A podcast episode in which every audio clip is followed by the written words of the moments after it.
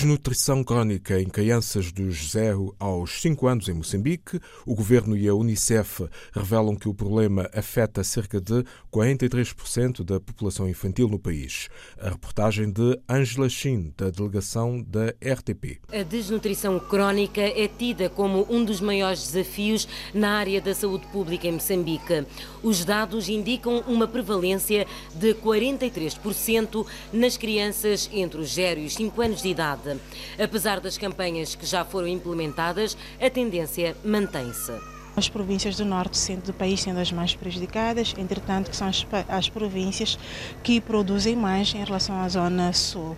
E é por isso que vem da preocupação o fato da desnutrição manter-se estacionária e sabermos que nós até estamos a produzir um pouco mais do que produzíamos no passado. No ano 2016 foi lançada a estratégia para mudança de comportamento em nutrição. Tem um grande impacto sobre o desenvolvimento do, da criança, tem um impacto físico, a, a criança desnutrida há, há, há muito mais... É muito mais uh, uh, sensível às doenças, há um impacto sobre o seu desenvolvimento intelectual. Uma criança desnutrida crônica uh, pode ter problema de aprendizagem na escola. E no futuro é o, o cidadão, é o moçambicano que, desnu, que quando era desnutrido crônico criança não vai ter o seu potencial para desenvolver o seu país. Por isso, o governo moçambicano e parceiros vão atuar agora de forma mais efetiva junto às comunidades. O trabalho que vamos fazer com as comunidades, com as mães, com os pais, com os líderes comunitários, para que eles uh, compreendam bem quais são os fatores atrás da desnutrição crônica e para todos eles poder trabalhar juntos para favorecer o amamento exclusivo das crianças e uma alimentação complementar boa para as crianças pequenas. As mensagens, elas têm que ser inseridas numa questão mesmo de mudança de comportamento. Temos a consciência, que é o que vamos discutir hoje, que essas mensagens têm que ser harmonizadas, elas têm que ser, de certa forma, sempre repetitivas. Então, vamos discutir um pouco esta questão, que mensagens, como é que podemos todos nos harmonizar. A mudança de comportamento é um fator vital para inverter o atual cenário e passa por escolhas mais saudáveis na alimentação, alertam o Governo e a Unicef. Quase metade das crianças moçambicanas estão cronicamente desnutridas. Para esta sexta-feira, 6 de abril, às 5 da tarde, está previsto um seminário de estudos africanos, eh, estudos internacionais, no Esqueté, em Lisboa, com uma mesa redonda intitulada Angola e o repatriamento de capitais. O que significa e o que esperar. Oradores Cátia Miriam Costa, Eduardo Vecos Pinto, Cisaltina Abreu, Luzia Muniz e Rosa Maria Mayunga. Desde 30 de março que os serviços de migração e estrangeiros de Angola passaram a emitir vistos de turismo à entrada do território nacional para cidadãos de 61 países. Os novos procedimentos foram explicados à comunicação social pelo diretor Gil Formoso. A reportagem de Presbítero Lundange, da delegação da RTP. Os procedimentos migratórios para turistas estrangeiros com destino a Angola estarão mais facilitados. O cidadão apresenta-se no balcão, é confirmado o previsto que traz, faz a identificação, faz biometria, faz pagamento e e ele recebe o visto naquele momento e paralela, igualmente ele faz a migração aí. Antes, o cidadão que pretenda viajar para Angola deverá fazer recurso a uma plataforma digital para o respectivo registro online, ainda no país de origem. Que lhes dará, depois do devido cadastramento, receberem num período máximo de 72 horas um pré-visto que lhes habilitará a apresentarem-se num posto de fronteira terrestre, marítimo, aéreo ou fluvial, se for o caso. A facilidade resulta da implementação do decreto presidencial que estabelece o regime de isenção e os procedimentos de simplificação dos atos administrativos para a concessão de vistos de turismo a cidadãos de 61 países, incluindo da União Europeia. Está posto de fora a exigência da carta de chamada. É necessário que o cidadão apresente o bilhete de passagem cartão de vacina que prove a sua capacidade de subsistência, tenha reserva do hotel. Cinco balcões de apoio ao processo de emissão de vistos de turismo à entrada no território angolano foram já criados no Aeroporto Internacional de Luanda. Os serviços mereceram a visita dos ministros do Interior, Ângelo da Veiga Tavares, e dos Transportes, Augusto Tomás. Novos vistos para turistas em Angola. Na Guiné-Bissau, a Agência Nacional do Caju autorizou investidores estrangeiros a participar da campanha de comercialização da castanha. Esta liberalização aumenta as expectativas no país e dá dimensão internacional ao setor. Jornalista Ássimo Baldé, da delegação da RTP. Com o aproximar de mais uma campanha de comercialização da castanha de caju, as expectativas aumentam. Para este ano, a Agência Nacional de Caju quer introduzir melhorias em todos os dispositivos da campanha de comercialização deste produto. Melhorá-las, melhorar os dispositivos na perspectiva de poder corresponder às expectativas e aos desafios que se impõem ao setor. O setor cresceu,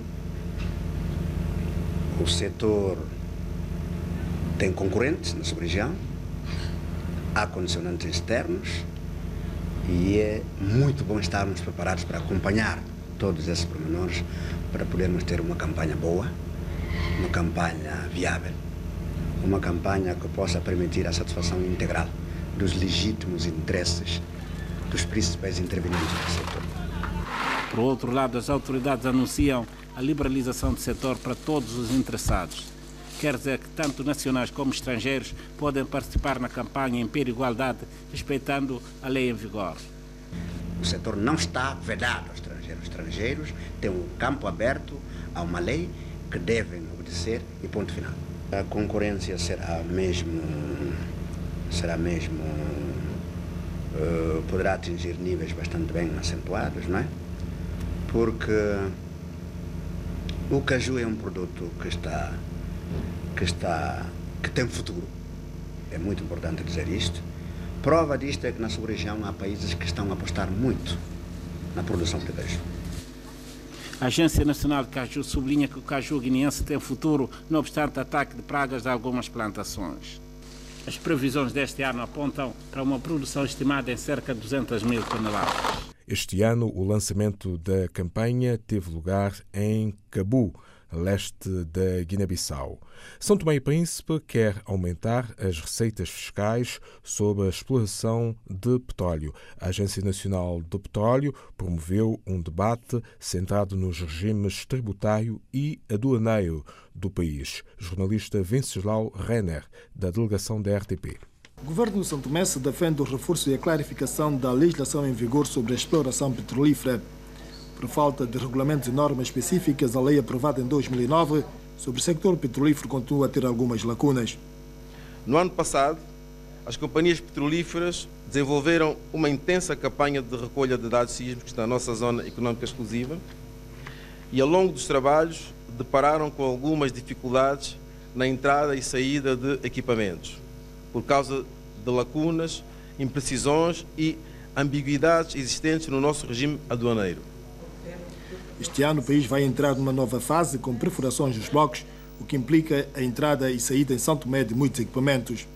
A prever o cenário, o governo não quer cometer o erro do passado. Há um regime standard, universal que é praticado por outros países em função da sua realidade, da sua indústria, da dimensão da sua indústria, que é preciso nós trazermos para a nossa realidade e elaborar uh, um quadro próprio que permita que as empresas uh, comparticipem, portanto, na, na, na, a nível de tributação no país. O sector petrolífero poderá representar uma das alavancas da economia santomense com a entrada de receitas. Avaliações que resultaram do encontro com as empresas ligadas ao sector petrolífero, funcionários das alfândegas e dos impostos de Santo Meio Príncipe. mais tributação da exploração do petróleo em São Tomé e Príncipe. Em Cabo Verde, o Ministério da Educação estreou o projeto WebLab em 44 escolas secundárias. A meta é reduzir a exclusão digital. Jornalista Hulda Moreira, da delegação da RTP. São 44 os laboratórios tecnológicos do projeto WebLab entregue ao Ministério da Educação. Podem receber até 12 alunos, têm capacidade de permitir formação na programação informática, montagem e desmontagem de computadores e telemóveis, bem como na robótica. Ao receber os 44 contentores, a Ministra da Educação diz tratar-se de uma prenda para os jovens cabo-verdianos, pois este projeto vai diminuir a exclusão digital. E para nós existe agora, se abre agora, um processo de passagem, processo de passagem eh, de todas estas competências que tem que ser muito bem gerido pelo Ministério da Educação e que nos coloca perante imensos desafios. Desafios que têm a ver com a introdução de um novo processo de ensino, sobretudo da parte dos professores. Os nossos professores têm que mudar, têm que mudar e mudar profundamente, como digo, há questões que a gente pode fornecer-lhe os instrumentos de mudança, como por exemplo, todos agora, todos os professores tiveram acesso a tablets a preço eh, digamos, reduzido, que é um instrumento, uma ferramenta de trabalho, mas nós temos que trabalhar com eles para que sejam capazes de acompanhar este processo. Dos 84 agrupamentos educativos existentes no país, 44 já foram contemplados com o projeto Web Lab. Quer dizer que 52% da rede educativa fica coberto com este, este, este novo recurso, esta nova infraestrutura tecnológica, que é realmente uma nova infraestrutura, mas que é incomensurável, digamos, a abrangência que ele vai ter. O nosso Núcleo Operacional da Sociedade de Informação é a entidade que está a gerir o projeto WebLab com o apoio da empresa chinesa Huawei. Cabo Verde combate a exclusão digital com a introdução e a implementação do projeto WebLab. No Tivoli, em Lisboa, esta sexta-feira, 6 de abril, grande atuação da mítica banda cabo-verdiana, os Tubarões. Divirta-se.